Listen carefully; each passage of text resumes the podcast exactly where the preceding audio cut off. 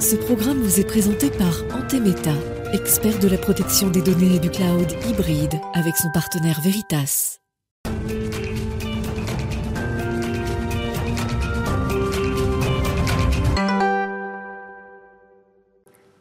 Bonjour et bienvenue à tous. Estimer, mesurer même l'empreinte carbone de ces usages numériques est devenu euh, une demande croissance, croissante pardon, des utilisateurs. Alors c'est assez naturellement qu'on fleurit de nouveaux outils dédiés. Aujourd'hui, je reçois une coopérative qui propose des offres mobiles où l'on ne paye que ce que l'on consomme. On va voir euh, si c'est efficace, combien coûtent ces nouveaux forfaits mobiles. Ce sera le sujet de l'interview avec Marion Greffly qui est installée déjà en plateau avec moi. Marion Greffly de Et puis dans un autre registre, celui de la sécurité, là on a les poids lourds du numérique qui se sont entendus pour instaurer un nouveau moyen de s'authentifier en ligne et aussi sur ces appareils. Euh, Est-ce que ça sonne véritablement le glas des mots de passe? C'est ce qu'on verra avec euh, deux experts tout à l'heure. Et puis on retrouvera notre rendez-vous J'y crois pour parler là aussi de cybersécurité. Serait-ce notre atout, notre meilleur atout européen dans le numérique? Mais tout de suite, c'est le moment de l'interview. On va parler de ces forfaits mobiles qui nous permettent de consommer moins.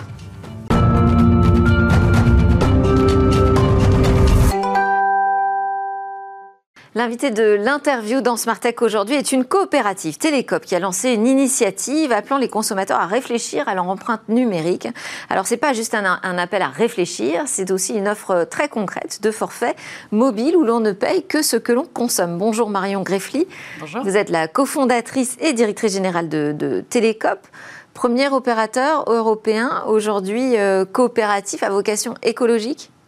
Oui, tout à fait. Et alors, vous proposez, je disais, des abonnements mobiles d'une nouvelle sorte, en fait, qui vont nous pousser à consommer différemment. Mais alors, première question, est-ce que ça fait exploser la facture? Alors euh, non, en fait, euh, on constate que euh, la facture moyenne de nos abonnés est aussi euh, la facture moyenne constatée sur le marché. Donc en fait, c'est pas une explosion. Donc quel prix à peu près? C'est environ 14 euros par mois. D'accord. et pour une Dès le départ ou ce sont des factures qui évoluent à la baisse? Alors globalement, elles évoluent plutôt à la baisse, ou même d'ailleurs dès le départ. En fait, on accompagne nous nos clients hein, quand ils deviennent abonnés pour moins consommer. Donc ils reçoivent un certain nombre d'informations, de façon de régler aussi sur leur téléphone pour moins consommer de la donnée mobile directement à leur arrivée chez nous. Alors, les, autres opérateurs indiquent aussi maintenant euh, très clairement, en fait, quelle est l'empreinte numérique euh, de nos usages, et même on peut avoir une vision assez fine de ce que l'on consomme dans le forfait data. Qu'est-ce que ça apporte de plus, finalement, de payer ce que l'on consomme? Alors en fait, je dirais que le premier euh, point, c'est la prise de conscience au moment où on fait le choix de son forfait mobile.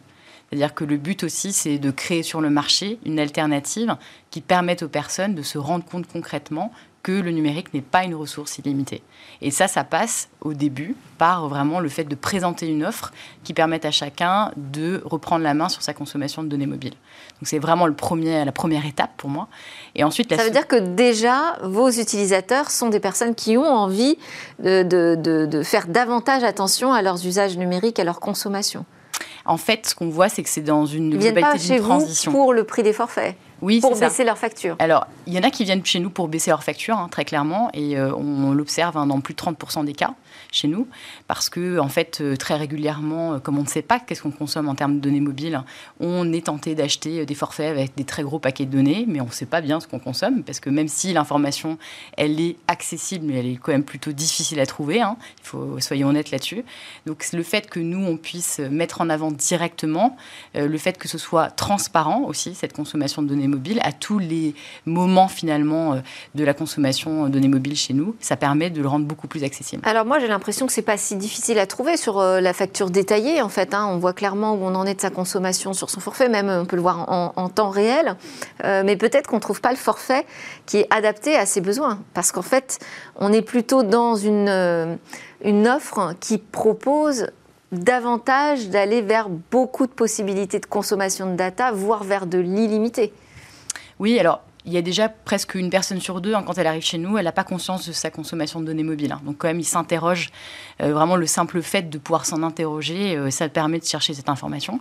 Et effectivement, euh, là, vous avez raison, c'est que aujourd'hui, le marché n'est pas fait pour des gens qui cherchent à peu consommer ou qui ont envie aussi de donner une place différente au numérique, parce que c'est ça dont on se parle. Quand on consomme et quand on a la possibilité de consommer énormément de données mobiles, ça veut aussi dire que le mobile est omniprésent dans nos vies. On va y faire absolument tout. Et ça pose aussi la question du temps passé concrètement, qui finalement le temps c'est notre ressource la plus importante hein, mm. euh, dans notre vie. Ça pose vraiment la question du temps passé sur nos écrans et en particulier sur notre smartphone. Et aussi l'intégralité des données qu'on confie à notre smartphone, hein, parce que ça encourage aussi euh, d'autant plus à utiliser de plus en plus d'applications, etc. Donc euh, au-delà de la donnée mobile et concrètement de la consommation de données Donc c'est pas juste l'idée de dire si je consomme moins de vidéos YouTube, je vais faire du bien à la planète, parce que ça on sait que c'est un raccourci un peu rapide et, voire faux. Mm.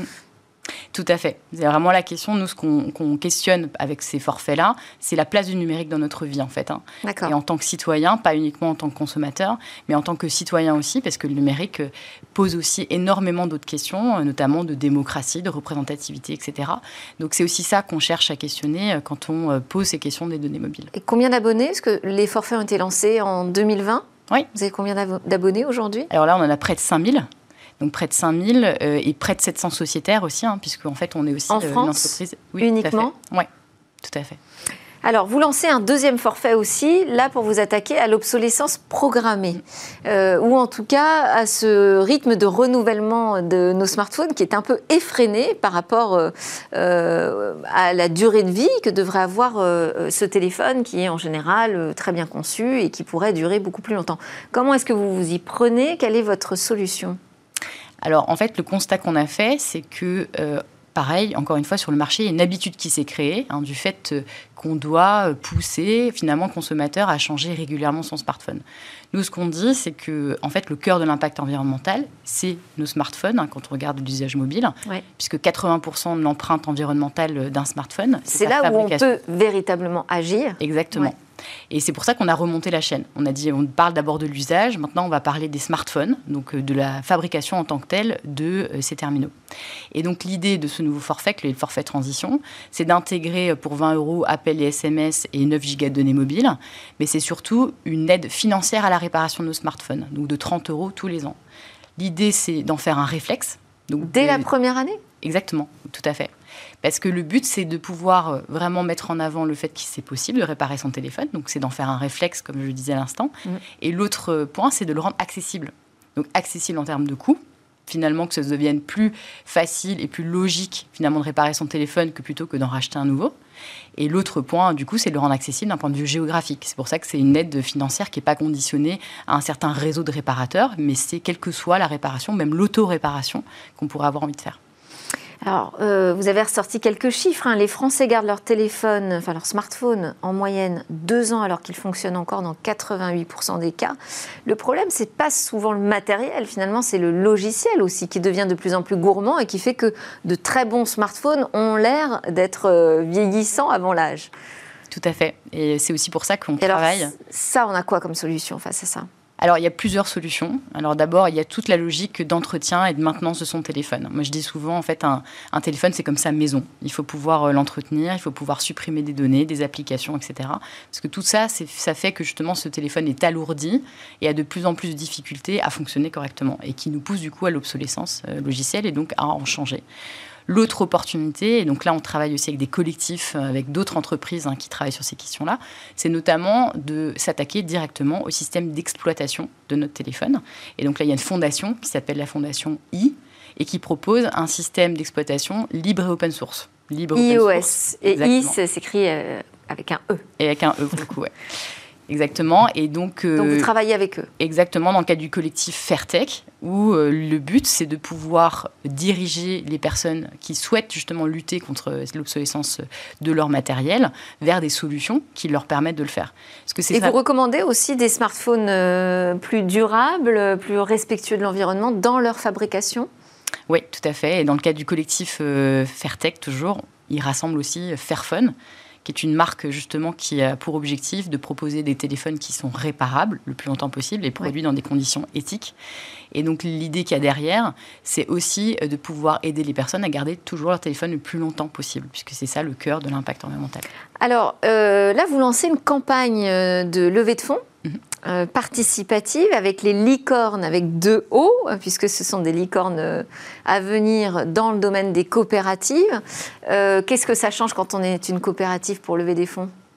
En fait, ce que ça change, c'est qu'on euh, cherche à être le plus représentatif possible, hein, puisque le fonctionnement sous forme coopérative, c'est une personne est égale à une voix. Donc on vote en fonction du fait qu'on appartient à la coopérative parce qu'on est devenu sociétaire finalement la coopérative. Donc ça euh, c'est un point qui est essentiel, c'est des entreprises du coup qui sont très démocratiques puisque on est du coup en capacité aussi. Et ça, ça rassure ou ça inquiète les investisseurs? Alors, en fait, je dirais, je pense qu'ils ne sont pas habitués. ça, c'est le gros du, point. Euh, pourtant, euh, la démocratie, euh, c'est quelque chose qui est quand même relativement ancien dans notre vie, n'est-ce pas? Donc, en fait, nous, on milite aussi pour que le champ économique il puisse aussi aller vers ces enjeux-là de démocratie, de représentativité et du coup aussi de légitimité, puisque dans nos coopératives, le gros intérêt, c'est qu'on reparle du besoin du coup, euh, de, euh, de nos clients et pas non plus du besoin uniquement de nos actionnaires, ou etc. Donc c'est aussi ça que ça change dans une démocratie coopérative. Et donc vous êtes ce qu'on appelle un MVNO, donc un opérateur mobile virtuel. C'est un marché très compliqué aussi? Mhm. C'est un marché très compliqué, très concurrentiel. Et, c'est surtout aussi un marché quelque part qui est dicté par euh, finalement un développement et une sorte de technologie, je les dirais, qui, elle est, qui vraiment prend le pas sur euh, le besoin que je citais tout à l'heure. Et, c'est ça aussi, c'est aussi pour ça que c'était important de réinjecter euh, ce que vraiment les citoyens euh, peuvent avoir besoin, donc reparler d'une entreprise de ce type-là, et donc une entreprise coopérative sur le secteur des télécoms. Donc ça fait plusieurs modèles très différents de ce qu'on voit d'habitude, hein. une coopérative, des forfaits mobiles qui ne sont pas au forfait, où on paye ce qu'on consomme, et puis ce modèle de levée de fonds coopérative. Merci beaucoup Marion Greffly d'avoir ouvert ce Smart Tech aujourd'hui. Je rappelle que vous êtes la cofondatrice et directrice générale de Télécop. C'est l'heure dans Smart Tech de parler de la sécurité avec peut-être cette disparition enfin des mots de passe. Microsoft, Google et Apple se sont engagés à éliminer l'utilisation des mots de passe dans les, navigateurs. Ils vont utiliser la même solution promue au sein de l'alliance FIDO pour Fast Identify Online, donc une, authentification désormais pardon, qui sera biométrique via le smartphone pour se connecter sur un site ou même un ordinateur qui sera situé à proximité de son mobile. Est-ce que c'est le signe véritablement de la disparition totale des mots de passe? Est-ce que c'est une solution aussi euh, robuste d'authentification. On en parle avec euh, deux experts. D'abord Benoît Grunemval qui est en plateau avec moi, expert cybersécurité d'EZ. Bonjour Benoît. Bonjour. EZ, euh, acteur évidemment européen de la cybersécurité auprès des entreprises et des particuliers, je le rappelle. Et en visio avec nous, Ludovic Broyer. Bonjour Ludovic Broyer, fondateur d'Iprotego, une agence française d'e-réputation. Euh, bah, qui répond aux enjeux de protection euh, de la vie privée et aussi de cyberharcèlement. Bonjour, merci d'être connecté avec nous. On va commencer en plateau avec Benoît Grunemval. D'abord, est-ce que cette annonce des euh, géants du numérique autour d'une fin des mots de passe, pour vous, c'est vraiment l'annonce de la fin des mots de passe, là, d'ici fin 2022 alors avant que ça soit implémenté, il va se passer un petit moment. Donc on espère et on, fait en sorte que euh, l'on va, l'on utilise de moins en moins de mots de passe, que l'on trouve des solutions alternatives sécurisées. Mais euh, entre le moment de l'annonce euh, et la création des protocoles et leur implémentation au sein des applications chez les divers acteurs, il va quand même se passer un moment. Bon, parce qu'on n'est pas tout à fait prêt là pour les éliminer complètement, ces mots de passe En fait, on a vraiment un très grand nombre d'applications euh, qui, utilisent des moyens de, communication et d'authentification qui sont basés aujourd'hui sur des mots de passe. Donc, modifier ces modèles, modifier ces applications, parfois des applications euh, qui ont coûté des millions, euh, des applications bancaires qui sont déjà robustes, qui ont été testées, éprouvées, même si c'est pour apporter plus de sécurité, il va falloir mener le changement et ce changement peut lui aussi avoir un coût. D'accord. Et puis alors, il faut quand même préciser, je crois que ce ne sera pas appliqué dans le domaine de la transaction euh, bancaire, justement. Hein. Si vous faites des achats en ligne, il faudra quand même toujours respecter cette directive européenne qui exige deux euh, facteurs d'authentification. Complètement, ce que l'on reçoit par SMS, par exemple, pour valider son authentification, un code à six chiffres, ou alors une validation dans son application dans laquelle on s'est déjà authentifié grâce euh, à ses empreintes numériques, par exemple, ou son, son empreinte faciale. Bon, ça veut dire que c'est quand même pas tout à fait la fin, la disparition totale des, mots de passe. Déjà, première indication. On va donner la parole aussi à Ludovic euh, Broyer. Euh, la fin des mots de passe, est-ce que selon vous, euh, c'est une avancée, une progression? Oui, aller dans un, vers plus de fluidité, moins de friction pour l'utilisateur et vers un système qui va permettre d'utiliser un degré de, sécurité bien plus élevé, est forcément une, belle avancée aujourd'hui. Trop de gens, euh, euh, quel que soit leur niveau professionnel, d'ailleurs des dirigeants d'entreprise tout aussi bien, vont utiliser des mots de passe vraiment trop simples, parmi les mots de passe les plus simples. et ça représente un vrai risque en, matière de, de, sécurité des données, ou personnelles, ou des données de l'entreprise. Donc, c'est une nécessité pour pouvoir gérer plus de, plus de sécurité ou plus de, de services sans avoir à retenir euh, de manière euh, mécanique d'autant plus de mots de passe compliqués. Ce qui ne marche pas euh, à l'évidence, on le voit bien. Est-ce que vous pensez pour autant que la fin de ces mots de passe avec une, authentification qui sera désormais biométrique, donc qui utilisera la reconnaissance faciale à travers le smartphone, est-ce que vous pensez que ça va nous permettre de nous protéger de tous les dangers, de toutes les cyberattaques? Oui, mais je crains euh, qu'il n'y ait pas de recette miracle. Euh, il, n'est pas impossible que dans une certaine mesure, on ne fasse que reporter le problème à l'étape suivante. Si j'arrive à duper un système de reconnaissance faciale d'un téléphone, ça peut commencer à représenter une fragilisation. En revanche, là où c'est euh, clairement positif, c'est sur la circulation des mots de passe euh, volés et des couples d'identifiants mots de passe qui peuvent circuler sur le darknet, en l'occurrence, et qui font l'objet d'un véritable commerce. Donc pouvoir faire réduire cette manne, c'est à la fois améliorer la sécurité des utilisateurs et puis euh, réduire un, un, un, business qui est, qui, qui, est, qui est pas très sain finalement. Ouais, c'est véritablement une plaie, en fait, hein, les mots de passe dans le monde de la cyber. Oui, alors c'est une plaie à la fois pour l'utilisateur personnel, pour l'utilisateur d'entreprise et pour euh, la jonction qu'il y a entre le privé et le professionnel qui s'est, euh, on va dire, euh, pas aggravé, mais qui s'est étendu avec le télétravail. On, l'a bien vu, cette sphère publique-privée se, se, se, rapproche. Avec des mots de passe qui sont trop faibles, trop, trop fragiles. le nombre d'attaques causées par des mots de passe trop faibles est phénoménal, non? Est phénoménal. nous, on a noté avec le, début de la pandémie et l'ouverture de certains services des entreprises pour leurs employés qui étaient donc à l'extérieur, euh, plus de 41% d'attaques liées aux, tentatives pour deviner des mots de passe sur en particulier des services RDP. Donc c'est-à-dire le, le protocole qui permet de se connecter à un ordinateur qui serait resté au bureau à distance. 41%. Oui, c'est quand même assez impressionnant.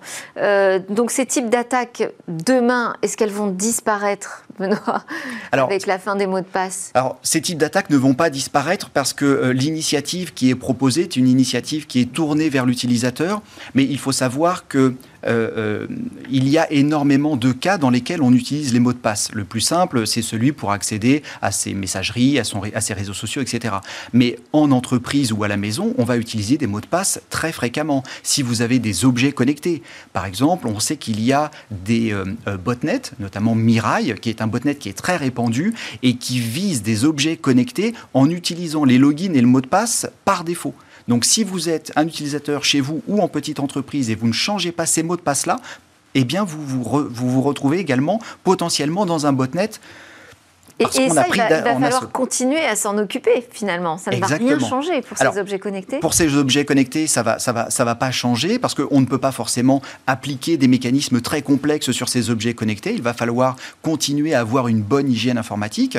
Et puis ensuite, euh, il va falloir également penser à nos smartphones, à nos ordinateurs qui peuvent eux-mêmes être pris d'assaut par des logiciels dont l'objectif est de récupérer les informations de connexion une fois qu'on est connecté avec succès et pouvoir les réutiliser ailleurs. Donc de toute façon, on va continuer à avoir euh, un jeu du chat et de la souris. Au plus on va inventer et mettre de sécurité, au plus euh, les cybercriminels vont, eux, euh, trouver des moyens de contournement. Et alors quel intérêt y trouvent finalement les géants du numérique à s'accorder sur une solution commune pour répondre à un problème de, sécurité? Vous nous dites bah, oui, mais pas vraiment, puisque finalement ça va en générer d'autres problèmes de, de sécurité. Qu'est-ce que vous pensez, vous, d'intéressant? Qu'est-ce qui peut motiver ces acteurs du, numérique, euh, Ludovic Bourrier La gestion de l'identité numérique, c'est un peu le Graal. Euh, aujourd'hui, personne n'est véritablement le gestionnaire de l'identité numérique des internautes et, j'ai envie de dire tant mieux, parce que c'est un énorme pouvoir. Beaucoup de, les États veulent le gérer, euh, proposent de le gérer, euh, travaillent avec des, en ce sens, avec par exemple le, le projet national et européen de carte d'identité numérique. Euh, et ça a toujours été l'objectif. En proposant ce protocole, les GAFAM euh, simplifient euh, certes la vie des, internautes et aussi prennent une prééminence indiscutable si, leur, si ce système eh finalement est tellement adopté qu'il se généralise et devient le système majoritaire. Ils auront définitivement pris le lead sur ce, sur ce point. Mais effectivement, le le, moi, la grosse crainte que je, que je vois, et je rejoins votre invité en plateau en ce sens, c'est que euh, on, on, risque de reporter le problème sur l'appareil. Et c'est les appareils qui vont être euh, d'autant plus l'objet de, des attaques et des tentatives euh, d'effraction. D'autant que ce système, bon, je suis pas dans le secret des dieux, mais si j'ai bien compris son fonctionnement technique, il y a une clé qui va être définie et qui va, être, qui va pouvoir être transférable d'un appareil vers un autre par Bluetooth si on a besoin de, d'autoriser un nouvel appareil ce qui veut dire que c'est probablement euh, euh, encore euh, voilà le jeu du chat et de la souris qui continue, la serrure et le voleur. Et, maintenant, c'est sans doute dans le téléphone qu'on va aller, que les hackers et que les, pirates vont aller chercher l'information. Donc, on va être d'autant plus l'objet je pense, de ce point de vue-là. Ce qui, finalement, peut même créer une fragilité parce que les smartphones sont peut-être les appareils les moins bien protégés aujourd'hui des utilisateurs. Et oui, malheureusement, on le constate, euh, l'utilisateur qui achète un ordinateur, quel qu'il soit, a le réflexe de mettre ce qu'on appelait avant un antivirus, une suite de sécurité. Par contre, il n'a pas ce réflexe-là ni avec son smartphone, quel que soit euh, l'OS, ni avec ses objets connectés, qui sont pour autant des, euh, des, des mini-ordinateurs. Donc ça va peut-être changer aussi la donne euh, de ce point de vue-là, parce que si on s'aperçoit que la fragilité vient euh, de notre équipement euh, mobile, on va peut-être davantage travailler sur sa sécurité. Est-ce que ça modifie les outils que vous allez mettre à disposition? Alors, on, suit, alors, on suit cette tendance. Euh, Ce qui est décidé là par l'Alliance FIDO, donc de dire que finalement l'authentification sera hyper simple parce qu'il y aura un seul facteur d'identification, c'est euh, la reconnaissance euh, faciale depuis le smartphone. Est-ce que ça va modifier les offres de cybersécurité pour les smartphones? Pour les smartphones, on va augmenter les niveaux de protection et, et, notamment créer des mécanismes qui vont encore plus sécuriser l'authentification même du smartphone. Donc aujourd'hui, on protège déjà son fonctionnement, notamment parce qu'il y a énormément de rootkits, de chevaux de Troie bancaires euh, ou de, chevaux de Troie tout court qui tentent de récupérer nos éléments de connexion, qui arrivent notamment sur Android à placer euh, des écrans au-dessus de l'écran original de connexion pour faire semblant qu'on est en train de rentrer son login, son mot de passe ou même sa clé qui permet d'envoyer des crypto-monnaies à quelqu'un d'autre, de la récupérer, de l'inverser si c'est le cas d'une crypto-monnaie et de récupérer le paiement. Donc pour nous, l'objectif, ça va être de sécuriser encore plus finalement tous les points de terminaison qui vont avoir cette, euh, cette authentification simplifiée. Et ça peut changer aussi euh, la donne sur les ordinateurs? Alors l'ordinateur va être euh, lui-même concerné. Il va pouvoir profiter aussi de ce mode d'authentification. Exactement. On, le voit déjà d'ailleurs dans certaines professions réglementées ou certaines professions où la nécessité de sécurité est importante, que l'on a des cartes à puce je pense à certaines professions médicales. Donc on va arriver sur son ordinateur, on va se loguer de manière habituelle et pour aller plus loin, pour accéder à certains services, on va rajouter sa carte à puce et la débloquer. Donc là, on a un, élément d'authentification qui est très fort. Et, c'est déjà une pratique qui est courante. Mais il faut que ça se généralise. D'accord. Même question, Ludovic Broyer, puisque vous vous intéressez, vous travaillez sur euh, la protection de la vie privée, donc des données euh, des utilisateurs. Est-ce que euh, cette décision-là des, des, grands acteurs du numérique, ça va modifier vos outils, ça va modifier votre offre?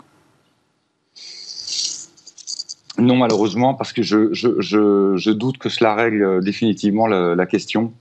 Et j'ai bien peur qu'il y ait encore des gens qui se fassent usurper leur compte et que pendant un certain nombre euh, d'années encore, euh, on ait malheureusement à faire face à des problèmes comme l'usurpation d'identité, euh, comme euh, le, piratage par ingénierie sociale euh, et, toutes ces choses qui viennent fragiliser, voler nos données.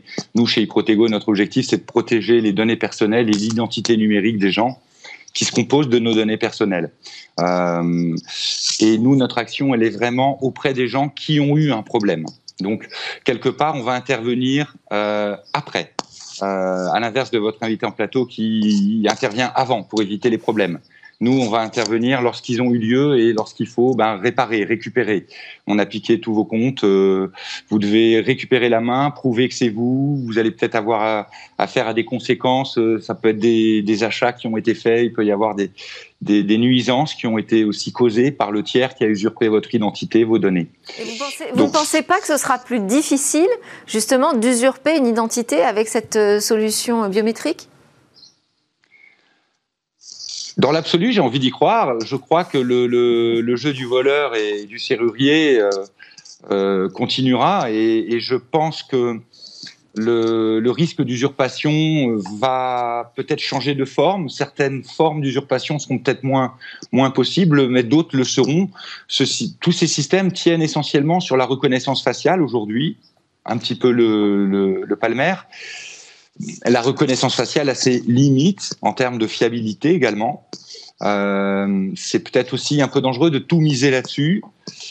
Donc je serais assez réservé. Je, pense que le, vol de données va, continuer. Et même si on va vraiment sur cette, euh, imaginons sur ce standard, il faudra quand même un certain temps, encore une fois, pour que ce soit mis en œuvre.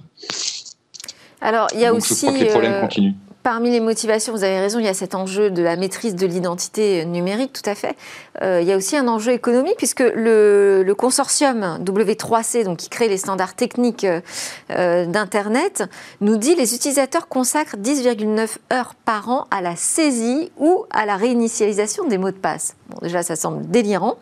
Euh, ce qui coûte en moyenne 5,2 millions de dollars par an aux entreprises. Est-ce que la fin de ces authentifications par mot de passe, ça va aussi permettre d'alléger les, coûts pour les entreprises? Oui, complètement. Et, je confirme les chiffres du W3C. Euh, en entreprise, on constate régulièrement, euh, généralement le lundi matin, que euh, l'utilisateur va appeler le support pour lui demander de remettre à zéro son mot de passe parce qu'il l'a oublié. Et, et ça, c'est la conséquence d'une mauvaise politique de mot de passe, c'est-à-dire des mots de passe trop souvent changés, euh, alors, je ne vais pas dire trop complexe parce qu'il faut. Alors, trop souvent changé, on nous dit de le changer souvent. Ce Exactement. Et, c'est pour ça que cette initiative est importante parce que euh, si on le change trop souvent, euh, on, on s'en souvient plus. On fait des combinaisons qui sont souvent trop simples, c'est-à-dire qu'on peut réutiliser le mot de passe d'avant et rajouter quelques chiffres ou modifier quelques chiffres.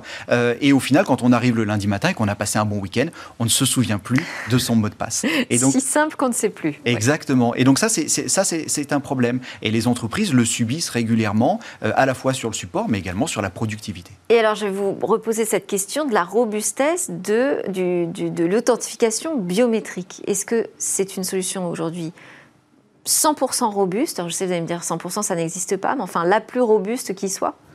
C'est définitivement une solution qui est très robuste. Euh, pour autant, ce que l'on va recommander, c'est le multifacteur, c'est-à-dire que vous allez vous authentifier avec votre empreinte digitale, mais on peut vous demander, notamment pour accéder à des services euh, qui vous permettent de réaliser des opérations, de vous réauthentifier avec un autre élément et pourquoi pas euh, un élément physique. je le vois dans, dans les banques, par exemple, si vous vous connectez avec votre login et votre mot de passe à votre compte, vous avez une vue. Si vous voulez réaliser des opérations de type virement, eh bien, on va vous demander de vous déconnecter et de vous reconnecter avec le login, le mot de passe et un élément physique euh, qui ressemble un peu à une calculette et qui va permettre d'avoir une meilleure authentification, en tout cas une, justification de votre, de votre identité. Donc ce qui est plus euh, pertinent en matière de cybersécurité, c'est de multiplier les facteurs pour euh, authentifier la personne et être sûr que c'est bien la bonne personne. donc là, cette solution, elle va être robuste pour des usages simples, en fait, c'est ça Exactement, pour le grand public, pour le général. Euh, mais si on prend euh, en entreprise euh, des accès qui peuvent être sensibles, je pense à de la recherche et développement ou des, des, documents financiers, on va demander, il serait préférable de demander d'autres mécanismes d'authentification. Et aussi, on oublie souvent tous ceux qui entre guillemets, euh, s'occupe d'Internet. Euh, quand vous accédez à des serveurs, quand vous accédez, on a vu la panne Facebook par exemple, où il y avait une mauvaise configuration dans un routeur et Facebook a été coupé du monde pendant plusieurs heures. Eh bien, les personnes qui gèrent ces accès-là doivent avoir des niveaux d'authentification qui ne sont pas ceux proposés au, commun des mortels pour accéder à un Facebook ou, ou un réseau social. Donc solution, mais pas solution universelle. On n'en a pas fini en fait finalement avec les mots de passe. Merci beaucoup à tous les deux. Ludovic Broyer, je rappelle que vous êtes euh, le fondateur d'Iprotego. Merci beaucoup. Et euh, Benoît Grunemwald, expert cybersécurité chez EZ. Juste après la pause, on se retrouve dans Smart Tech. On va parler euh, encore de cybersécurité, mais comme un atout pour l'Union européenne.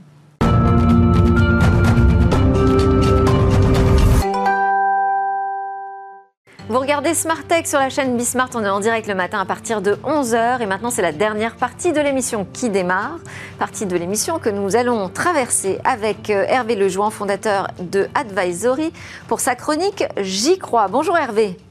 Bonjour Delphine. Alors vous revenez du, du, FIC, le Forum international sur la cybersécurité qui s'est tenu à Lille la semaine dernière. Je voulais savoir ce que vous en aviez retenu déjà.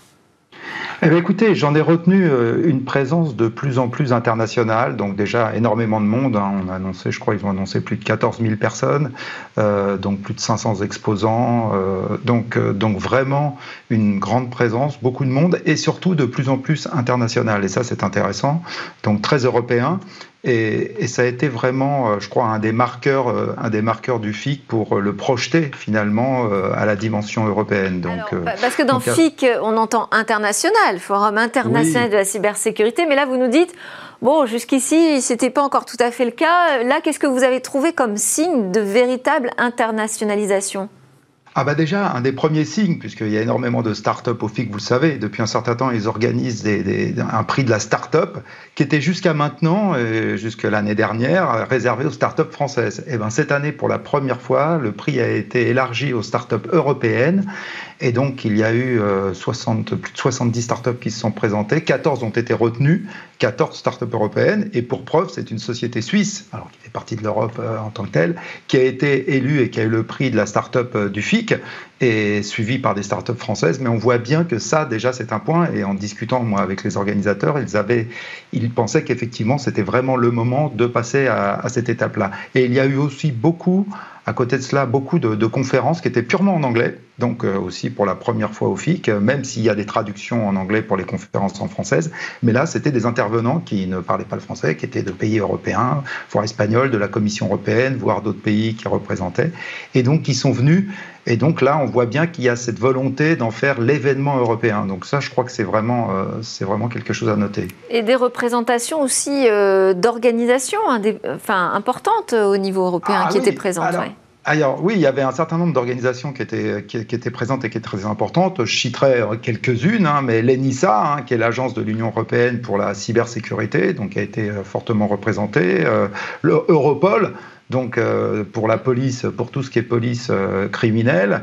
L'EDA, l'agence de défense européenne le CCC, le Centre de compétences de la cybersécurité en Europe, et, et le CSO, qui est l'Organisation de la cybersécurité européenne. En fait, on voit bien, et ça a été vraiment intéressant, puisque j'ai suivi un certain nombre de ces conférences, de voir qu'il y a une réelle volonté, et effectivement, alors c'est clair qu'il y a eu des, événements aussi qui font que la, volonté euh, se, fédère maintenant, mais il y a une réelle volonté d'avoir une approche européenne et typiquement d'aller vers des standards en termes de cybersécurité qui vont être poussés à l'image du, euh, du, RGPD, en fait, du règlement européen pour la protection des données, qui vont être poussés au pays pour permettre effectivement euh, aux startups européennes, voire internationales, mais européennes, de pouvoir s'étendre au niveau européen. Donc il y, avait, il y a une réelle volonté d'approche euh, internationale et européenne à ce niveau-là. Alors, quand, euh, quand j'ai titré cette chronique, c'était pour reprendre l'esprit dans lequel vous vouliez la mener. Vous nous dites que c'est un atout pour l'Union européenne, cette cybersécurité. Qu'est-ce que, comment vous l'avez vu aussi à travers l'écosystème, les startups qui étaient présentes? Ah bah écoutez, euh, je, crois, enfin moi je, commence vraiment, enfin depuis un certain temps, puisque j'ai moi-même une start-up dans, dans, ce domaine, mais, mais il y a une réelle, y a une réelle, euh, je dirais, il y a un réel écosystème qui se met en place avec de très nombreuses start-up européennes qui sont euh, très avancées en termes de cybersécurité. Et donc là je parle bien à l'échelle européenne, hein, puisque moi je travaille avec des gens qui sont en Irlande, des gens qui sont en Italie, bien sûr en France, mais aussi dans d'autres pays européens. Là j'étais, j'ai vu une super start-up d'origine portugaise au FIC. Donc y a un mouvement et avec, des gens extrêmement compétents et qui sont suivis à la fois par euh, alors des, organisations. Il y a le campus cyber en France hein, qui a été inauguré en, en, février 2022 et qui héberge un certain nombre de pépites, on va dire, euh, européennes, mais ça, ça, françaises, mais ça, ça se ça se réplique aussi dans un certain nombre de pays européens. Et sur ces startups, eh ben, euh, il y avait énormément de startups présentes au FIC, alors soit qui étaient sous des bannières euh, de type euh, région, parce que les régions étaient présentes, donc la région Hauts-de-France, la région Grand Est, la région Bretagne, étaient présentes avec leurs startups, mais aussi il y avait des régions, enfin pas des régions, mais des pays qui représentaient, comme la Suisse et le Luxembourg. Et donc on a vu un certain nombre de startups, et puis des bannières comme Exatrust, qui est une organisation, une association justement autour de la cybersécurité qui fédère un certain nombre d'acteurs et de startups. Et là, on voit vraiment qu'il y a un écosystème et que l'Europe veut se positionner. Enfin, je dirais, parce que vous savez que je, je, je, milite pour que l'Europe se réveille, entre guillemets, et je pense que sur la cybersécurité, ben, on est sur le chemin de se réveiller. Alors, bien entendu, il va falloir c'est, toujours... C'est justement, est-ce qu'Hervé, c'est justement un endroit euh, d'un secteur du numérique où on peut vraiment se démarquer en Europe? Ah, je pense, clairement. Et d'ailleurs, le FIC va organiser euh, le FIRC North America, pardon, le FIC Amérique du Nord à Montréal au mois de novembre.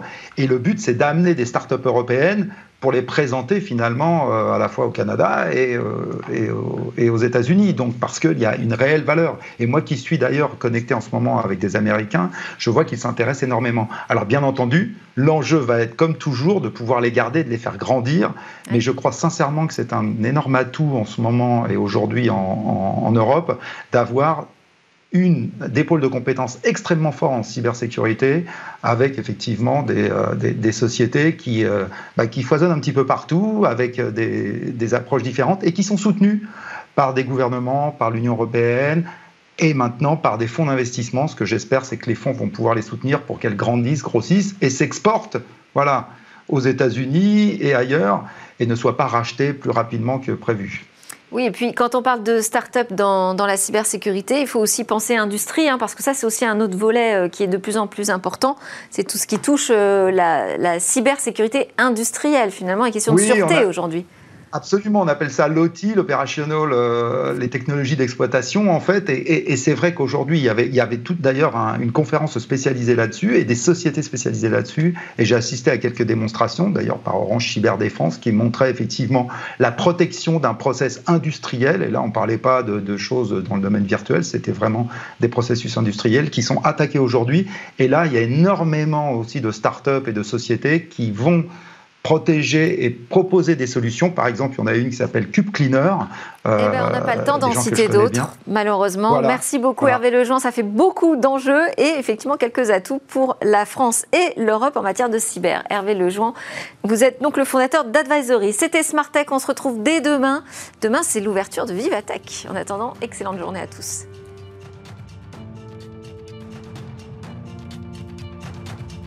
Ce programme vous a été présenté par Antemeta, expert de la protection des données et du cloud hybride avec son partenaire Veritas.